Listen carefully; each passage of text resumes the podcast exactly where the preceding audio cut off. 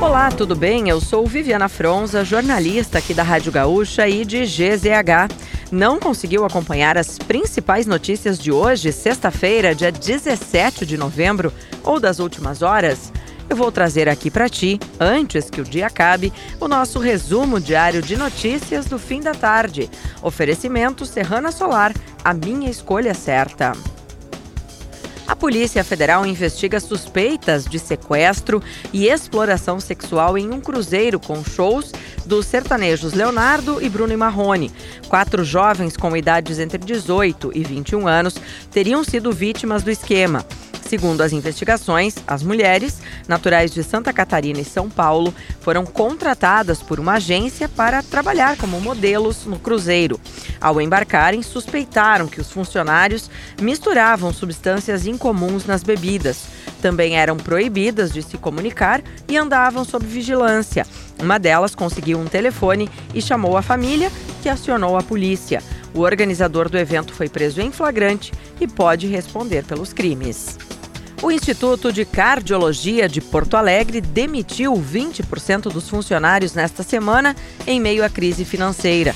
O centro afirma que os 280 desligamentos ocorreram por conta de uma estruturação do hospital, que tem compromisso de reduzir a folha salarial.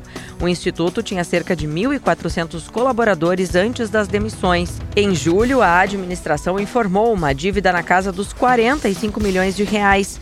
Os funcionários entraram em greve no mesmo mês por conta de atrasos de salários.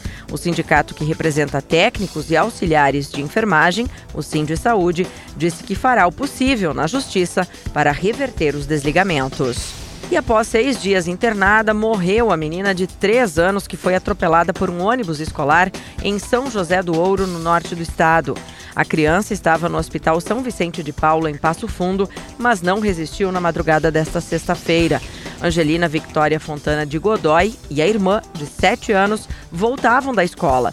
Quando as meninas desceram do ônibus para encontrar a bisavó à beira da estrada, o ônibus arrancou e atingiu Angelina. Ela fraturou o quadril, teve hemorragia, além de perfuração no intestino e na bexiga. Segundo a família, o motorista não parou para prestar socorro. Ele disse à polícia que não viu que atropelou a criança. A investigação do caso segue em andamento. O Gabinete de Guerra de Israel autorizou nesta sexta-feira a entrada diária de dois caminhões com combustível na faixa de Gaza para atender ao pedido dos Estados Unidos. O país está sob crescente pressão internacional após a ONU alertar que o trabalho de ajuda humanitária no território palestino estava paralisado diante do esgotamento das reservas de combustível. De acordo com as Nações Unidas, 50 caminhões-tanque cruzavam Gaza diariamente antes do início do conflito, iniciado no dia 7 de outubro, quando o grupo terrorista Hamas lançou um ataque no sul de Israel. E a cerimônia do Grammy Latino 2023 reuniu grandes estrelas da música em Sevilha, na Espanha. A cantora colombiana Shakira levou os dois principais prêmios para casa: Canção do Ano e Melhor Música Pop. Já a também colombiana Carol J.G. ganhou o prêmio de melhor álbum do ano. Apesar de não ganharem troféus nas categorias principais, os brasileiros também marcaram presença e trouxeram alguns prêmios para casa. Nove das 56 categorias foram conquistadas por brasileiros.